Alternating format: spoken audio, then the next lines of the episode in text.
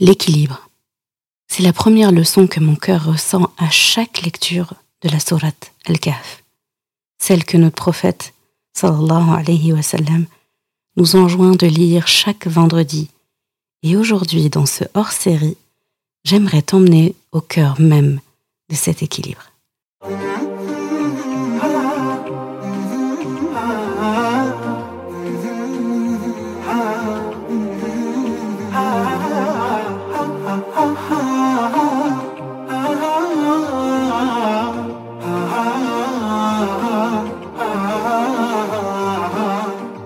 Bienvenue sur Coran de ton cœur, le podcast qui t'aide à reconnecter ton cœur à ton Coran. Je suis Zeynep et je suis passionnée par les deux médecines indispensables à toute vie sur Terre, celle de l'âme et celle du corps. Je suis donc enseignante de Coran et interne en médecine générale. Voilà plus de dix ans maintenant que j'enseigne aux femmes à lire, à apprendre, à comprendre et surtout à vivre leur Coran au quotidien en reconnectant leur cœur au Coran. Car oui, j'ai la ferme conviction qu'un cœur connecté au Coran est capable de redistribuer à tous les organes du corps l'amour pour Allah, l'envie de lui plaire et d'agir dans le bien. C'est pourquoi à travers ce podcast, je compte redonner chaque semaine un nouveau souffle à divers pans de ta vie au regard de ton Coran. Prends ce temps pour toi et belle écoute. Assalamu alaikum wa rahmatullah. Content de te retrouver pour cet épisode un peu hors du temps. C'est un hors-série que je ferai de temps à autre sur les trésors de Surat al-Kahf, une pierre centrale de notre Coran. D'après Abu Sa'id al-Khudri, anhu, notre prophète Muhammad sallallahu alayhi wa sallam a dit dans le sens Celui qui lit la Surat al-Kahf le jour du vendredi, il est éclairé par une lumière entre les deux vendredis. Donc d'un vendredi à un autre vendredi. C'est euh, entre autres euh, une des beautés et un des bienfaits de Surat al-Kahf. Et justement, comme ayah qui a motivé l'épisode du jour, tu verras que c'est une ayah centrale dans Surat al-Kahf. وكذلك بعثناهم ليتساءلوا بينهم قال قائل منهم كم لبثتم قالوا لبثنا يوما أو بعض يوم قالوا ربكم أعلم بما لبثتم فابعثوا أحدكم بورقكم هذه إلى المدينة إلى المدينة فلينظر أيها أزكى طعاما فليأتكم برزق منه وليتلطف ولا يشعرن بكم أحدا Et c'est ainsi que nous les ressuscitâmes, afin qu'ils s'interrogent entre eux. L'un parmi eux dit Combien de temps avez-vous demeuré là Ils dirent Nous avons demeuré un jour ou une partie d'un jour. D'autres dirent Votre Seigneur sait mieux combien de temps vous y avez demeuré. Envoyez donc l'un de vous à la ville avec votre argent que voici, pour qu'il voie quel aliment est le plus pur et qu'il apporte de quoi vous nourrir. Qu'il agisse avec tact et qu'il ne donne l'éveil à personne sur vous. Tiré de Surat El-Kaf, Aya numéro 19.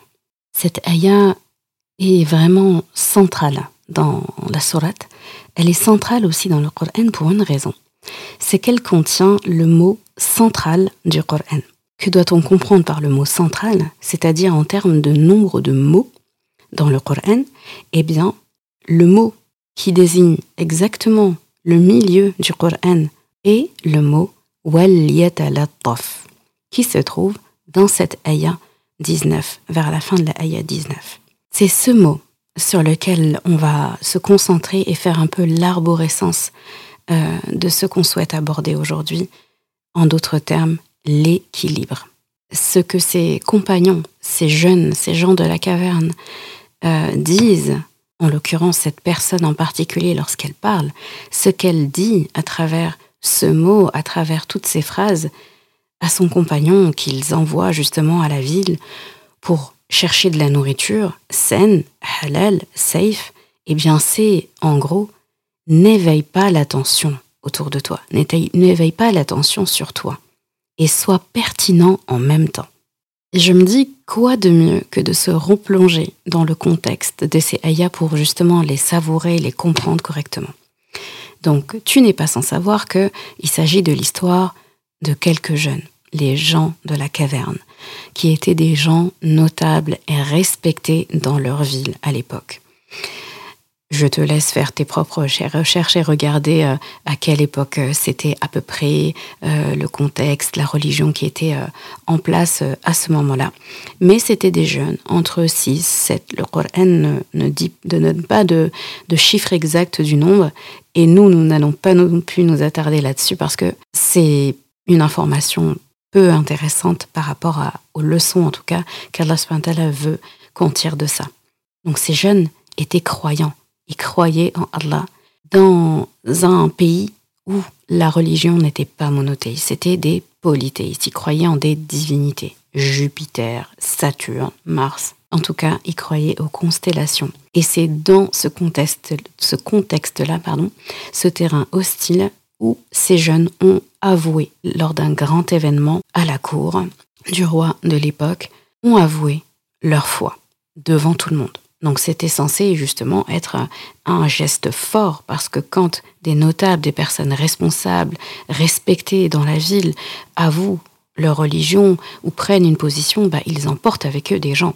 Donc ils ont avoué ce jour-là leur, euh, leur euh, croyance et donc forcément se sont mis en danger et étaient recherchés dans la ville.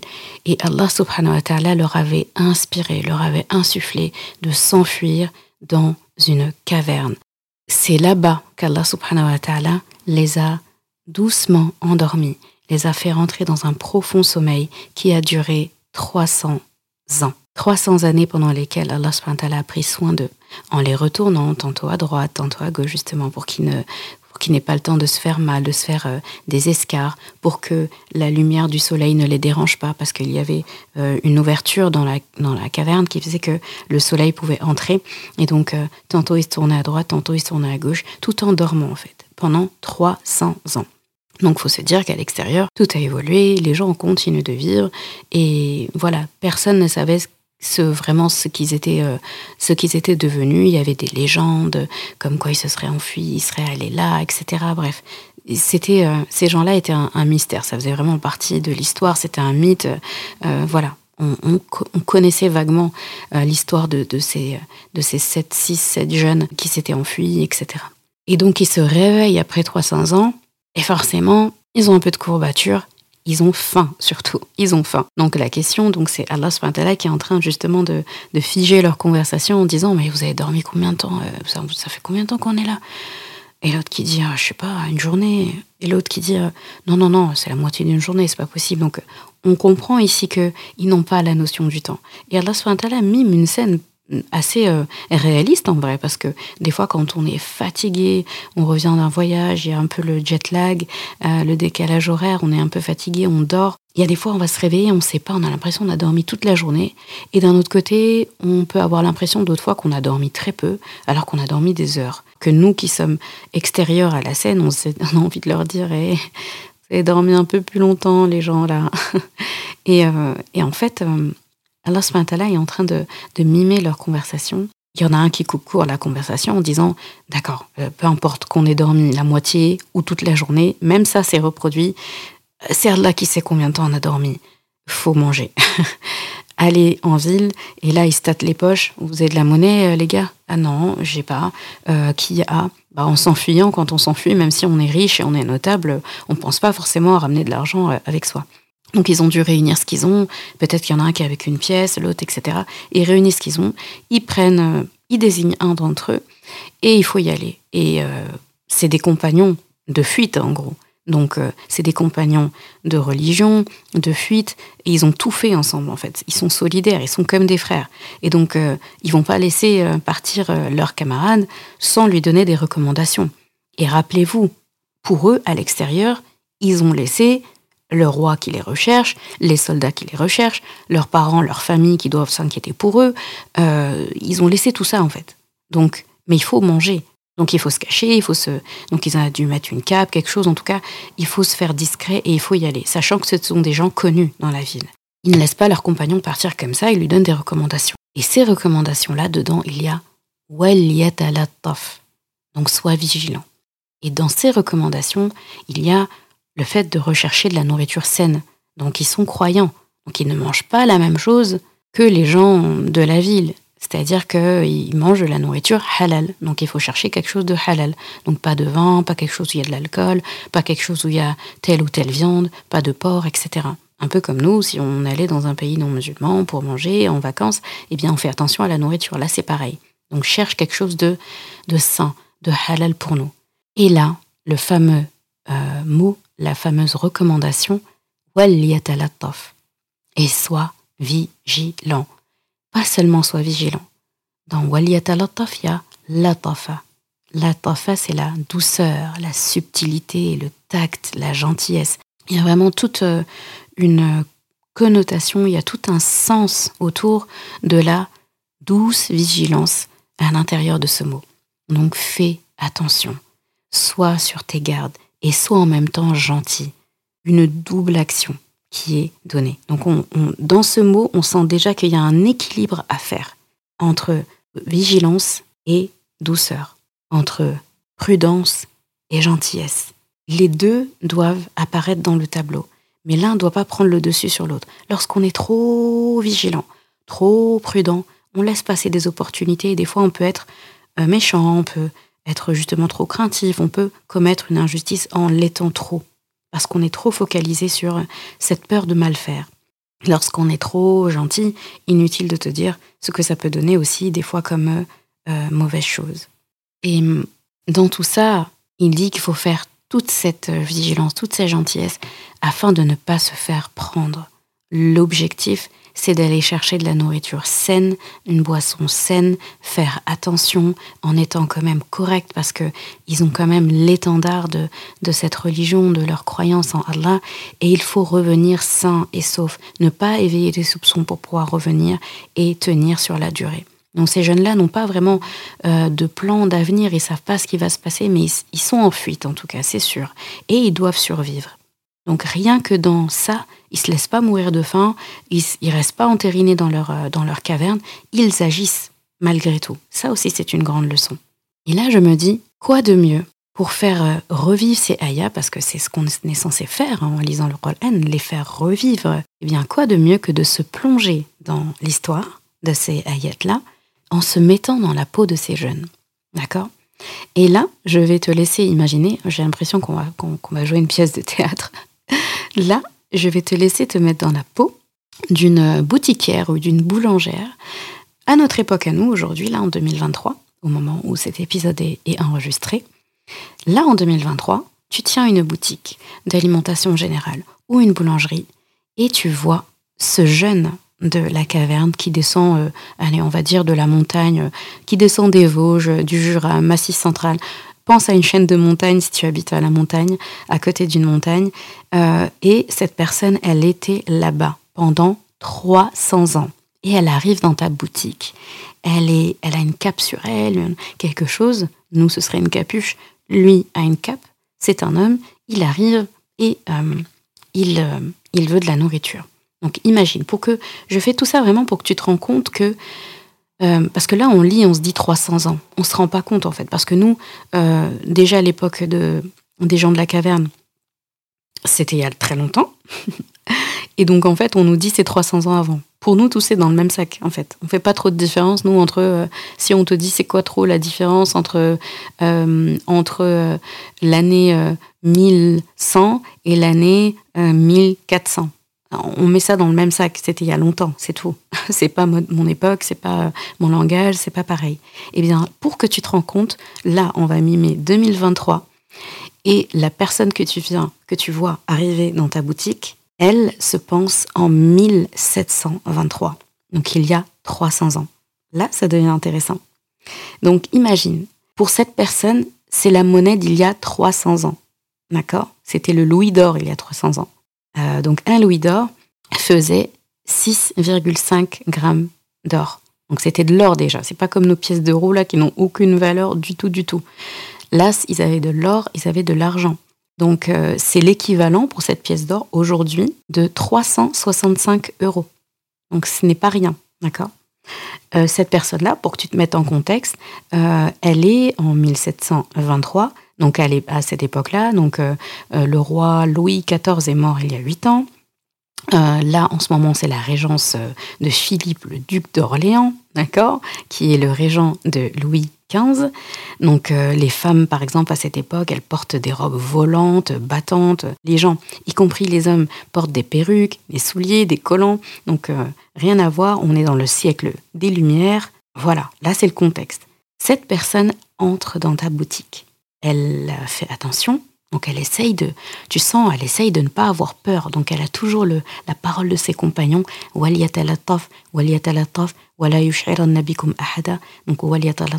tact, prudence, gentillesse, que personne ne, ne, ne, ne, se rende compte en fait de qui je suis, de ce que je fais.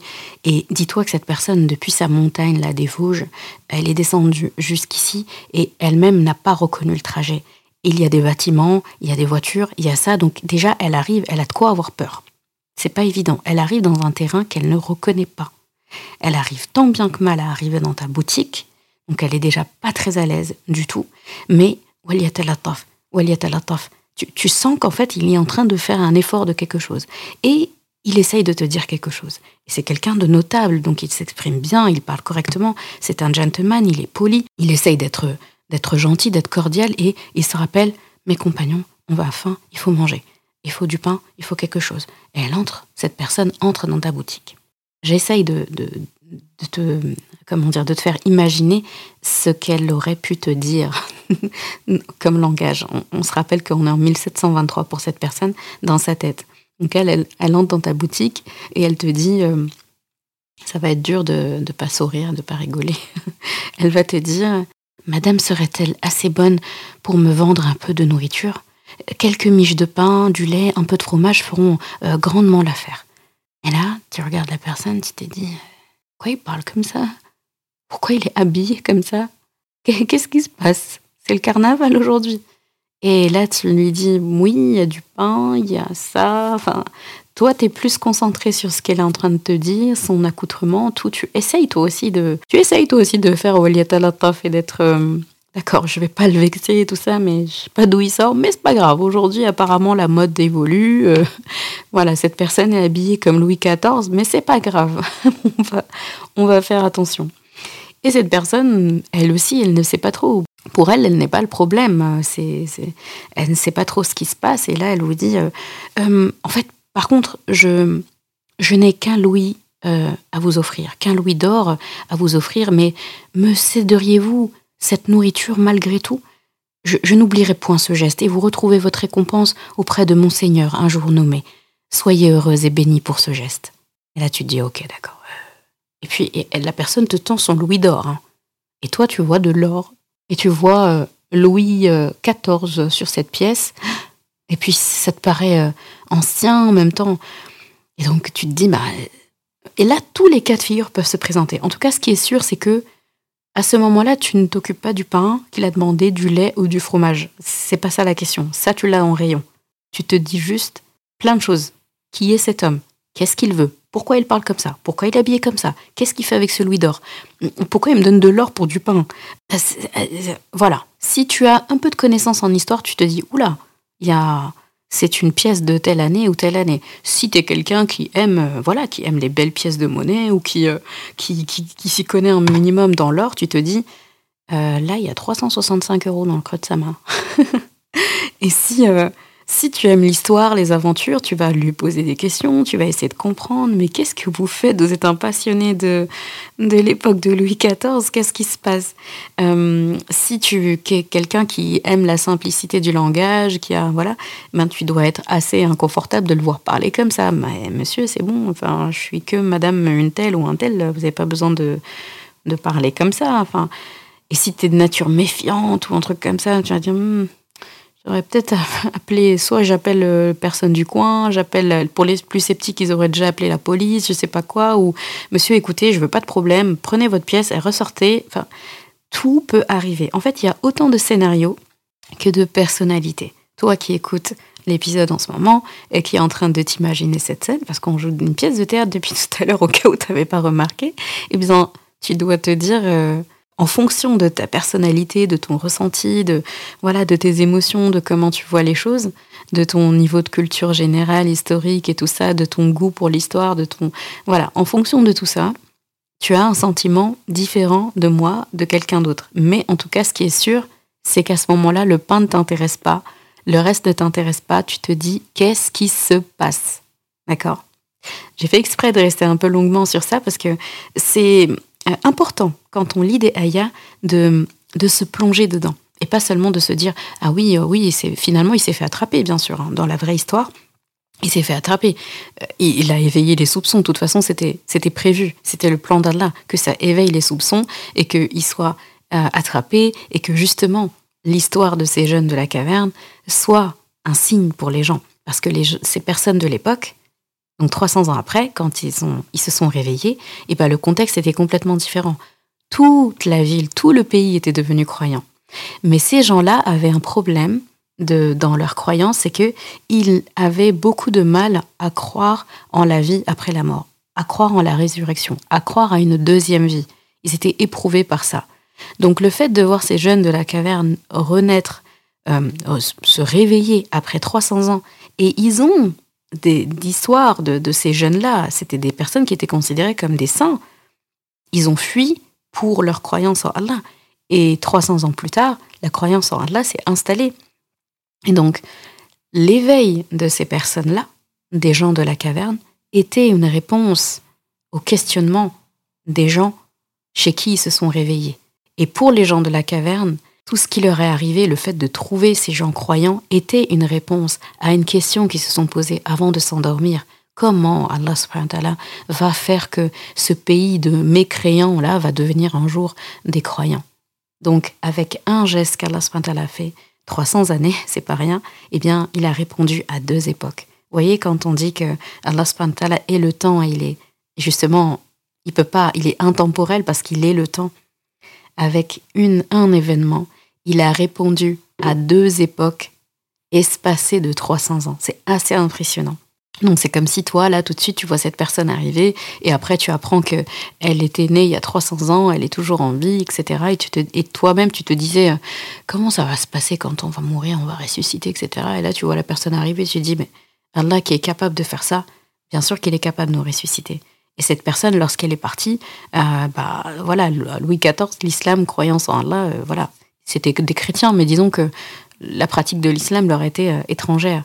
Donc admettons que toi, cette personne avait fui justement parce que sous Louis XIV, eh bien, elle était recherchée parce qu'elle a dit je crois en Allah, je crois pas en, vos divinités, au Fils, au Saint-Esprit, etc., à la Trinité, et elle risque d'être emprisonnée pour ça. Et cette personne revient dans un contexte où tout le monde est croyant. Bon, Amine. On est en France, tout le monde n'est pas croyant, mais Amine. et donc euh, cette personne revient et tout le monde est croyant, il y a des mosquées partout, il y a ça, il s'est dit, mais Allah Akbar. D'accord, Allah est grand, effectivement, Allah est capable de ça. Et il revient et tout est fait.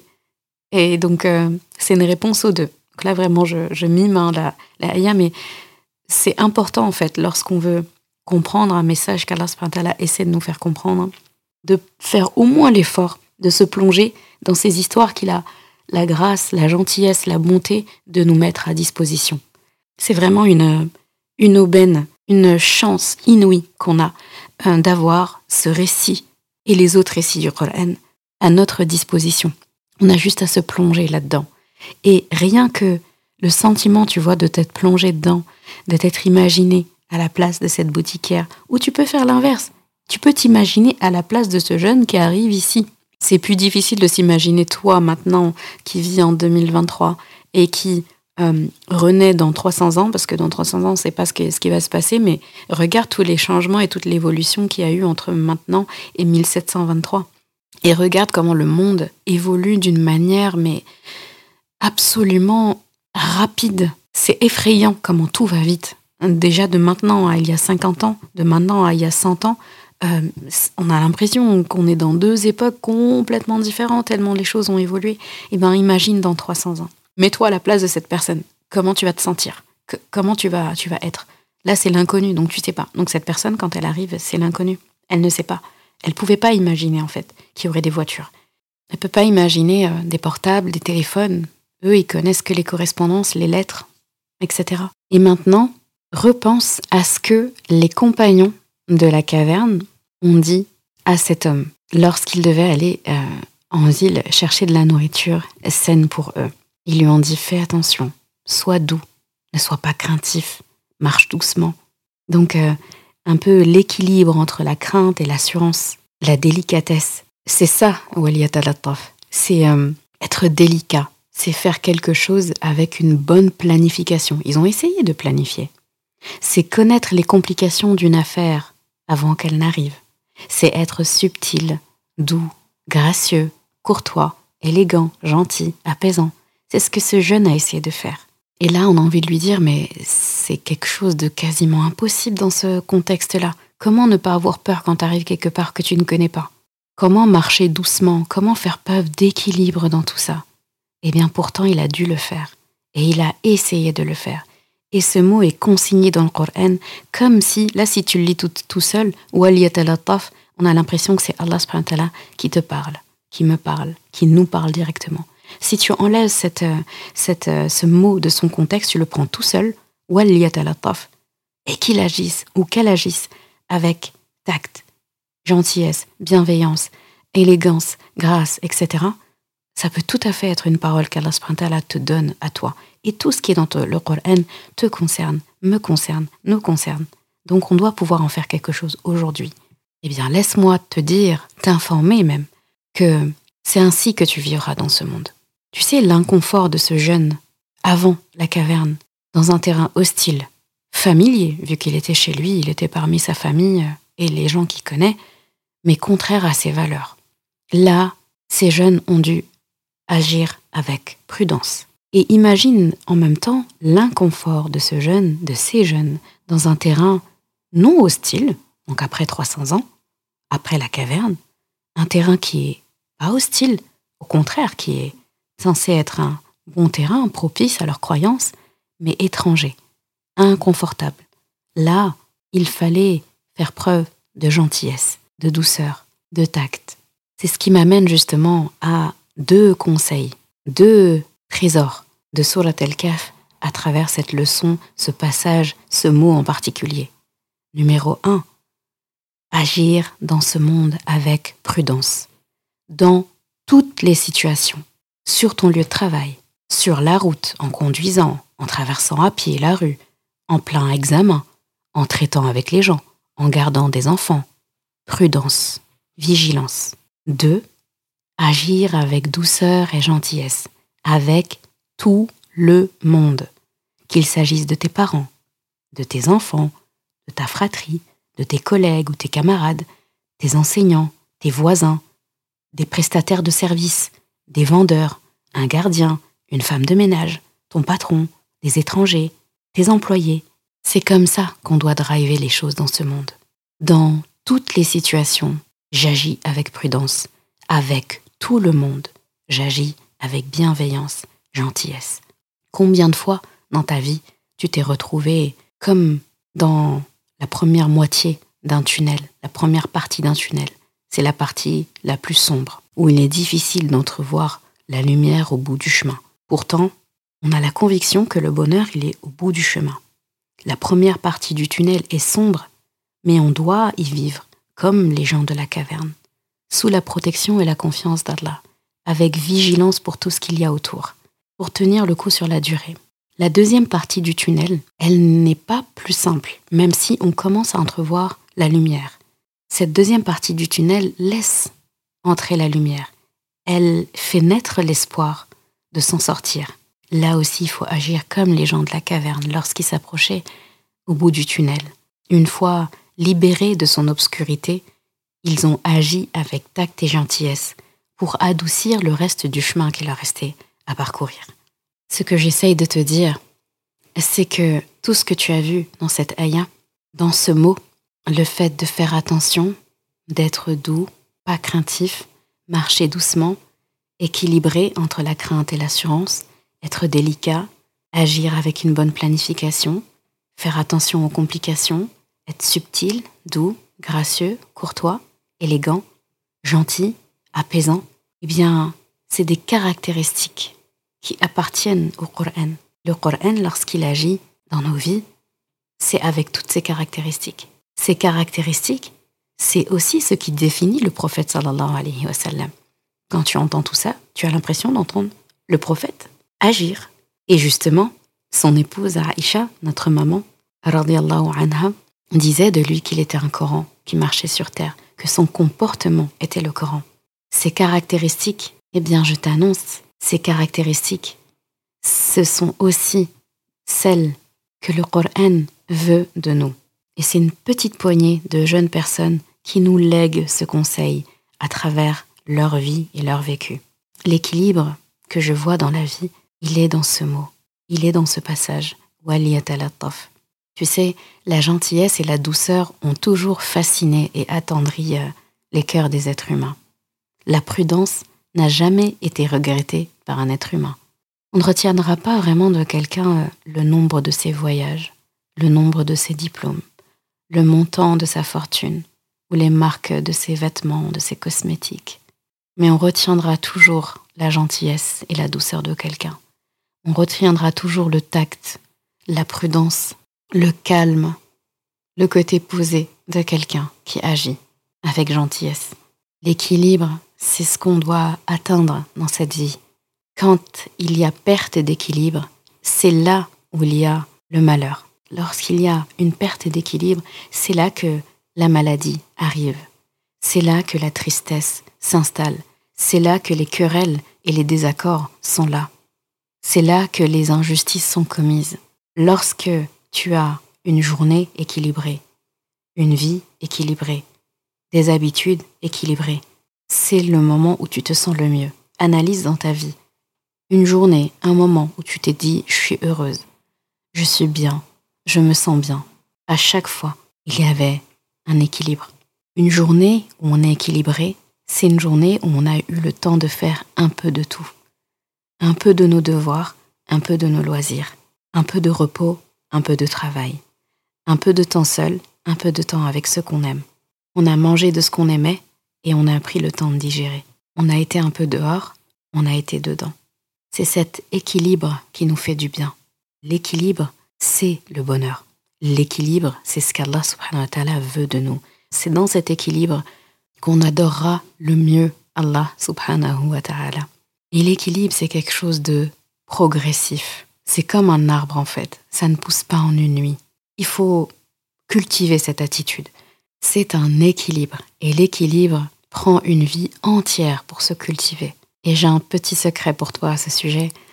L'invocation que je fais systématiquement pour les gens que j'aime, c'est l'équilibre. Je demande à Allah de leur accorder l'équilibre. Il ne se passe pas un jour sans que je ne demande pour toi l'équilibre. C'est la meilleure invocation que je pense pouvoir faire pour toi. La meilleure invocation que j'aime faire dans ton dos, en ton absence. Équilibre pour toi, équilibre pour moi, égal équilibre. Qu'Allah subhanahu wa ta'ala nous accorde l'équilibre dans nos vies, l'équilibre dans nos agissements, le tact, la bienveillance, la prudence, la douceur, la gentillesse, comme il nous l'enjoint dans ce mot, Waliyat al Amin. À un prochain hors-série, Inch'Allah, sur les trésors d'El-Kaf. Merci d'avoir écouté cet épisode. Et comme toujours, si ce podcast t'a apporté du bien, alors une chose à faire, t'abonner pour ne rien rater. Et si il te semble pouvoir être utile à d'autres personnes, sens-toi libre de le partager et même de laisser un commentaire et la note de ton choix sur ta plateforme d'écoute préférée. Ce sera une belle manière de me faire savoir que ce podcast doit continuer et être écouté par le plus grand nombre. Je confie à Allah subhanahu wa ta'ala le soin de préserver ta foi, ton honneur et ton cœur. Je te laisse à présent passer un bon moment avec ton Coran et je te dis à vendredi prochain pour un nouvel épisode. Assalamu alaikum wa rahmatullah.